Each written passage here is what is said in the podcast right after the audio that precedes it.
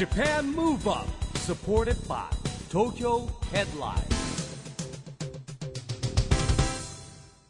こんばんは。日本元気にプロデューサーの市木浩司です。ナビゲーターのちぐさです。東京 FM ジャパンムーブアップこの番組は日本を元気にしようという東京ムーブアッププロジェクトと連携してラジオでも日本を元気にしようというプログラムです。はい、また都市型フリーペーパー東京ヘッドラインとも連動していろいろな角度から日本を盛り上げていきます。さあ今日は東京はい丸の内にあります、うんスタートアップハブ東京での公開録音の模様をお届けします。毎年ここでビヨンド2020ネクストプロジェクトというイベントが行われていまして、その一環として番組の公開録音も市木さんやってるんですよね。はいあの早稲田のですねエッジネクストというですね、えー大学生が中心になってまして起業を目指す学生限定のイベントです今回はですねアントレプレナー2.0新時代の起業家たちというタイトルで起業家を呼んで特別授業をしてもらいましたはい、そして公開録音のゲストはどなたでしょうか？ここはですねお笑い芸人のあの時の猪木さんなんですけれども、猪木さんね実は芸人としての活動だけじゃなくていろんなですね企業の顧問とかですねプロジェクトとかね支援活動してるんですよね、うん番組にもあの遊びに来てくださったことありましたよね。はいねはい、また新たにいろんなお話が聞けたと思います。今回は市木さんとのトークセッションになっています。その模様をお聞きください。Japan Move Up supported by Tokyo Headline。この番組は東京ヘッドラインの提供でお送りします。Japan Move Up えー皆さんこんにちは。日本元気にプロデューサーの市木浩司です、えーそれではですねここから東京 FM ジャパンムーブアップの公開録音を行います、えーこの番組はですね毎回日本を元気にしてくれるゲストの皆さんをお呼びしてるんですけれども今回のゲストはお笑い芸人のあの時の猪木さんです。あのラジオだと見えませんからね。そうですね、いや、いいですよ、あの私ですね、あの裸にならないと、あんまり喋ることができない、ね、あなるほそうどなんですよ、人前で裸にならないと恥ずかしいっていうね、スイッチしてるわけですね。そうそうそう。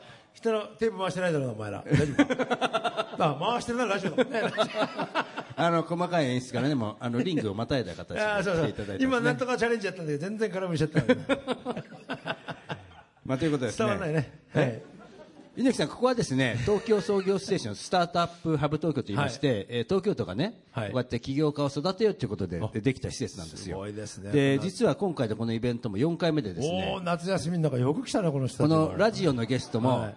4人目なんですね。いや、4人目ですか、はい。あ、1 4番人目がね、えー元当時 e ガールズのリーダーとあやちゃん。で2人目がですね増若翼さん。副業やってるじゃないですか、はいはいはい。で3人目が、まあ、これは業界人にしかあまり知られてないんですけど、はい。ダンス業界のカリスマ勘太郎といいまして、おはい。かあのカリスマ勘太郎さん、はい。そして今日のあの時の猪木さん来がま4人目にしたね、私、仮住まいですけどね、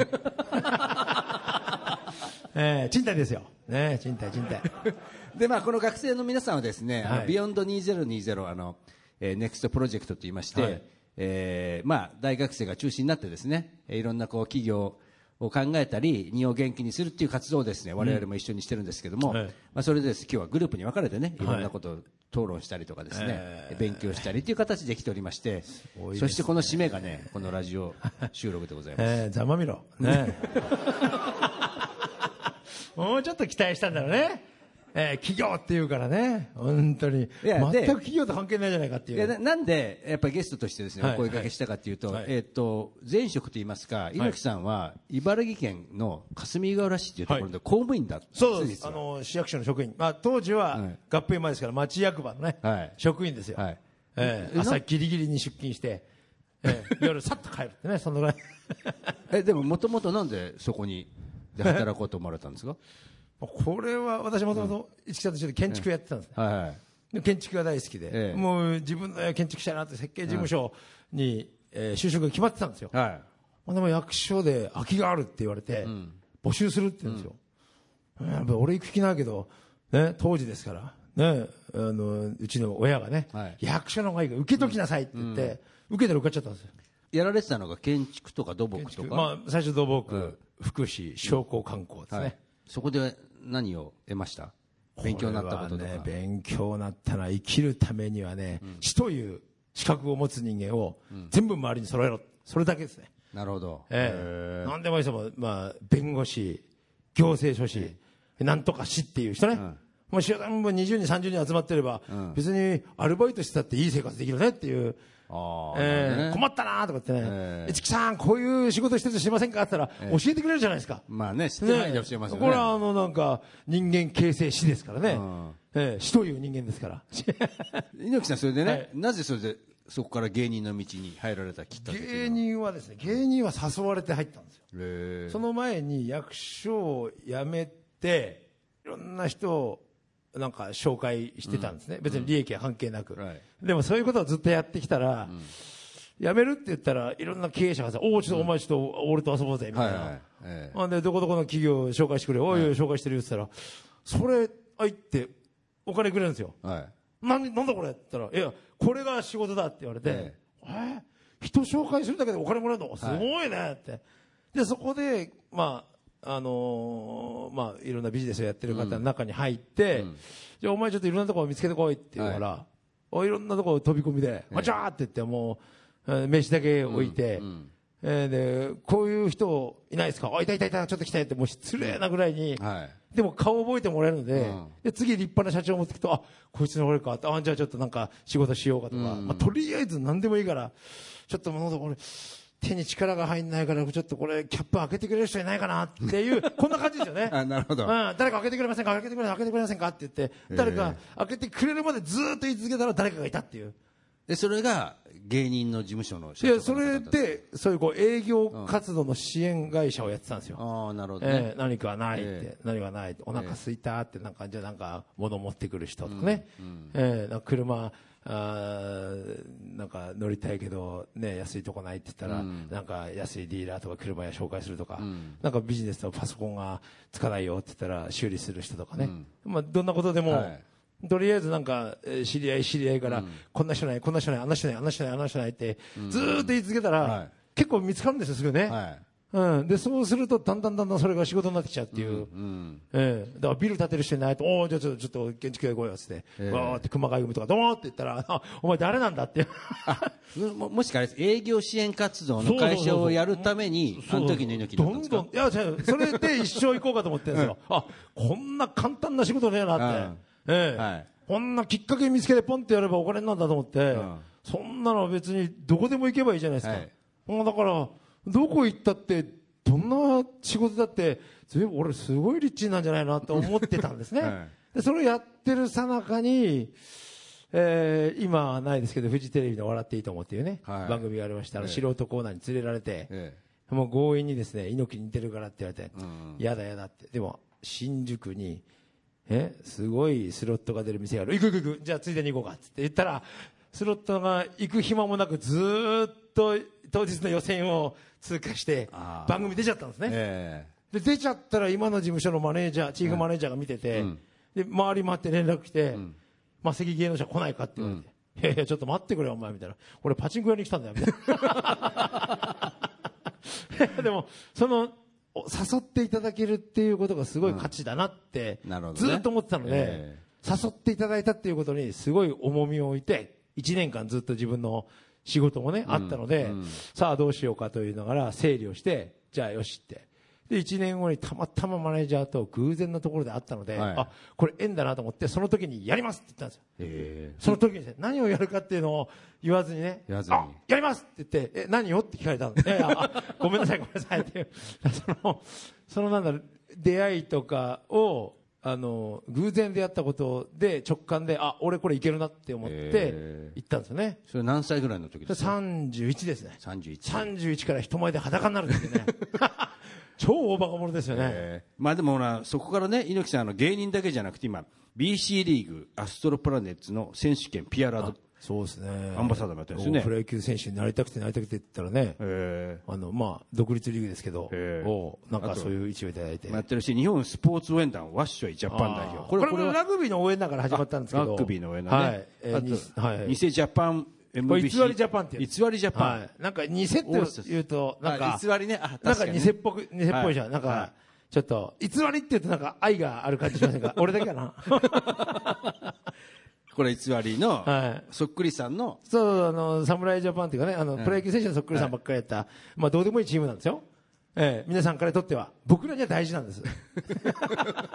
えプロ野球選手のそっくりさんばっかり集めたチームをね。ね、やられたり、それからボランティアなんだ、えー、つつながりと。ですね、はいはい、はい、応援団長。これはもう全国各地、災害があると飛んでいって、え。えこの間去年もネパールに学校と先生を送って、学校作って、ははい、なんか止められなくなっちゃって、やめられなくなっちゃうんですよ、これね。いっぱい NPO 法人スポコレ理事。スポコレはね、大学生で結構知ってる方はいると思うんです。えええスポカレってカレッジって言って、あの、今、えー、沢田さんっていうね、有名なゆるスポっていうのがあるんですけど。あ沢田ゆるスポあそうそう電通社員のねそうそう沢田で、あの、ゆるスポと一緒に動いてましてですね。ええで、いろいろその、あの、芋虫ラグビーとか、はい。えーハットラグビーとかね。ええーいろんなその、えーゆるいスポーツ。ええまあ、それね、チャレンジャー精神がすごいんですけども、はい。はい。で、猪木さんがね、あの、現在も企業顧問とかえ営業支援活動いっぱいされてるということで、まあ、今日はね、そういうテーマをちょっとね、はい。えー学生の皆さんとちょっと話してみようかなということで、来ていただいたのもあるんですけども、今どんなこととか手掛けてます？そういう。今ですかね、今知り合った人が、なんか困ってるって言ったら、よしよかったら電話しようって、こんな感じじゃない。でここから仕事につながる。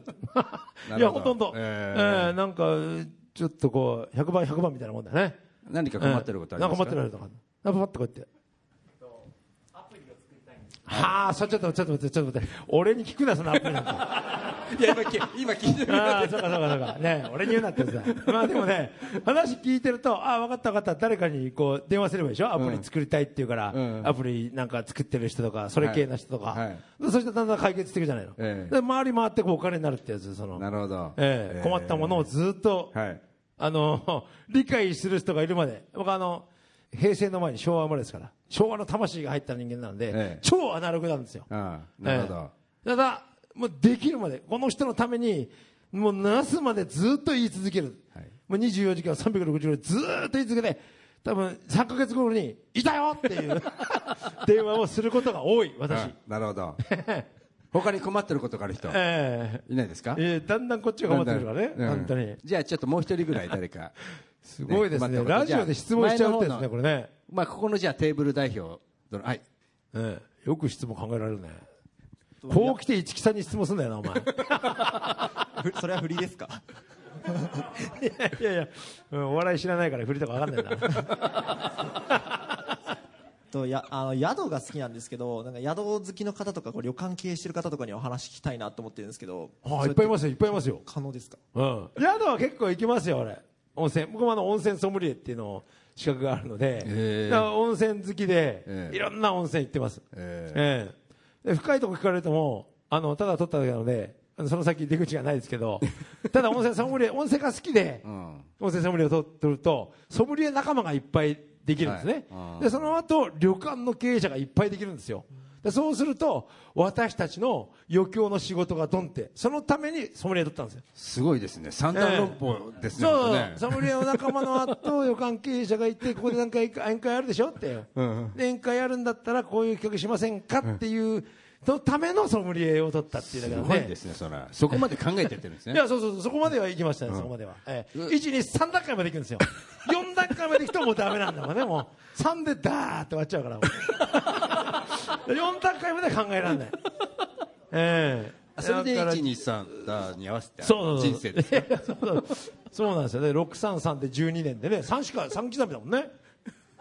大学行って3年生で25歳で1人前だもんね。3刻みでしか生きてないのに、いきなり4って言われたらね、どうするんだよ、みたいな。ねということは温泉ソムリエにを取った方がいいということですよ。あわかりましたとでもなんかあの検討しておきますああ、いいよね。あの、宿好きって。宿好きっていいね。一人旅とかもね、したことないけど、いいと思いますよ。なんか なんか一人でやるとなんかするしかないから、誰か頼るしかないから、いっぱい仲間ができるんでしょうね。まあ仲間作ること、ね、ここれもそうね、プロジェクトって今大事ですよね、ええチームね。そうそうそうそう。いや、いいと思うんですよね。なんか、もう思い立ったらもう直感ですよね。まあ、猪木さん、それで、まあ、こういうお笑い話してますけども、あの一つほら、えーさつまいもを作って結構いいいい仕事してるじゃないですか。ああ、そうそう、この、あの、同級生がですね、まあ、さつまいも事業をやってて、年収1000万取れる、1000万以上ね、1500万とかも取れるかな。農家のおばちゃんとかいっぱいいるんですよ。うん。うん。だからね、もう、うちの地元行ったらみんな2億3億の家建ててるわけですよ。んさつまいもでね。はいええただ、もう50、80喜んで過ぎちゃってるから、あの、もうやめちゃうんですよ。うん。まあ、亡くなっちゃうっていうのは悲しいじゃないですか。そしてあの、えー我が霞嵐というね、まあ、産業になってるわけですから、えーそれがなくなるっていうことは税収も減るしね、えーあの、すべてがどんどんどんどんこうマイナスマイナスになってくるんで、誰かに継いでもらいたいわけですよ。だから、もう日本人でいなかったら外国人でもいいだろうっていう、だからどっか外国人集めて、あの、学校でも作って、ええで習得してもらって、でもう農家のおじちゃんおばあちゃんが、あの、疲れた時には、ね、あの、働いてもらって、でノウハウをずーっと持ってって、で、そのまま働いてもいいし、持って帰って、ええ自分の故郷にね、はい。さつまいもを作ってもらって、ええもう、あの、さつまいもドリームですね。ええをまあ、の食糧難も解決するし、はい後継者不足うん後継者不足にも解決するしす。東南アジアでどんどんどんどん作ってまあ、もらったら。アジアとの架け橋ってことですよね。さつまいもが、はいさつまいもがつなぐはいアジアって感じ今。さつまいもがとんでもないんですよ。ないんですもえん。ないんですよ。ええ需要と供給のバランスがおかしいんですよ。供給できない。え足りないんですか？足らない、足らないです。全然足らないですね。はい。さつまいも食べる人、というか食べるよね。ねでも昔僕らの時代ってあの、お芋屋さんっていたじゃないよくああ、ホクホク系のね。ねええ今はちょっとこう、紅はるか系のね、ええあの、ねっとり系が主流なんすか？で、はあい。で、間もなく、アントキーモっていう名を。なのね。ーああの時も。あの、えー芋ってなんか、金時とかなんかいっぱいあるじゃないですか。うんうんそれをこうもじって、あん時芋っていうのを、今いろんなところと一緒にやろうってやろうって言って、うんもう9割9分決まるところなんですけど、んあと1割が決まらなくて、どんどんだんだんしてんで、だからなんとかいろんなところでね、どっかでやりたいっていう、本当にね、寸前までいったんですよ、商品化。あ邪魔が入ったんですね、なんか。あ。あ、まだちょっと保留状態ですかそうなんですよ。ええまあでも、あの時芋とかね。ええ建築で言えばあの、あの、そう、猪木作りってのも作りたいと。そんなのばっかり、トライジングさんとかね。なんか、ちょっとあの、見えてないですけど、多分なんとなく巻きの合図が出たような気がする。なるほど。したかな、なんか。そうですね。で、まあ、ということで今日ほら、そういう、みんな学生さんたちもチャレンジする学生さんたちがね、集まっていただいてるんで、ええぜひここでですね、最後にあの、猪木さんからもメッセージをお願いしたいんですチャレンジですね。まあ、僕も24時間チャレンジしてるんでしょうね。ええまあ、学生さん初めてやった人の前で裸になるとこれチャレンジですよね。でまずその役所を辞めるっていうのもチャレンジでしたね。のもありますし、あとはその31からこの芸能の世界に入るっていうのもチャレンジですし、人からいろんなものを聞いて、よし、じゃあなんか誰かいるだろう、バーっていうのもチャレンジですし、いろんなこう仕事で、もう初めて行くところでガラッ、決済権人いますか？ね、決済権ある人いますか？って、開口一番で行くのもチャレンジですし、なんかまあ自分のためっていうのも人のためにチャレンジしてると、なんか仕事になるんで、こう、なんだろうな、チャレンジっていうのは、こう、自分のためでもあるけど、人のために行くと、回り回って自分のところに回ってくるかなっていう。これが3年であり、5年であり、10年であり、ね、えー翌日の場合もありますけど、ね、諦めずですね、えーあの、生活ができるんであれば、損得考えず、直感で生きて、いってもいいんじゃないのか。はい直感チャレンジで。はということですい。ね。はい。で、あのー最後にですね、はいやっぱりここは、今最後じゃねえんだ。会会場、会場に、いや、会場にい一つね、気合を入れてもらって最後にしようかなとあかりました。思ったりするんですが。はい。えということでですね、あのこれから、まあ、ちょっとあの猪木さんは退場されるんですけども、はいえーまず最後にね、気合い入れをしていただいて、えー退場いただきたいと思うんですけども、はいということでゲストはあの時の猪木さんでした。どうもありがとうございました。はありがとうございました。ありがとうございます。じゃあ最後に、ということでですね、最後に。あまだねはいあこれ聞こえるえっと気合い入れ、気合い入れを。はい。はい、あ気合い入れを。はい。はい。じゃあ最後に、じゃあ一緒に一日三段で締めよう。ね。それでは、えーラジオ収録、ありがとうございました。えー最後に一日三段で、ね。えー皆様の夢が叶い、私が持続しますようにね。それを願いまして、一日三でダーです。いくぞー !1、2、3、ダーありがとう Japan Move Up, 今回は8月18日に開催されたスタートアップハブ東京での公開録音の模様をお届けしました。は市木さん、毎回学生さんの意識の高さには驚かされますよね。そうですね。今の学生さん真面目に取り組んでますし、うんまあ本当にね、これね、えー夏の高校野球の甲子園じゃないんですけれども、うんもう大学生の恒例イベントうん夏になってますんで、うん多くの起業家がですね、出てくるきっかけになってくるんじゃないかなと思います。うん、またそれがね、日本の元気にもつながっていきますもんね。まさにジャパンムーブアップっていうね、えー番組にふさわしいイベントでございます。はい。そんなジャパンムーブアップ。今週はそろそろお別れのお時間ですが、次回も元気のヒントたくさん見つけていきたいですね。はい。さあ、いよいよ東京でオリンピック・パラリンピックが開催されます。そんな2020年に向けて日本を元気にしていきましょう。はいジャパンムーブアップお相手は市木浩二と、ちぐさでした。それではまた来来週ジャパンムーブアップ。supported by Tokyo Headline。この番組は東京ヘッドラインの提供でお送りしました。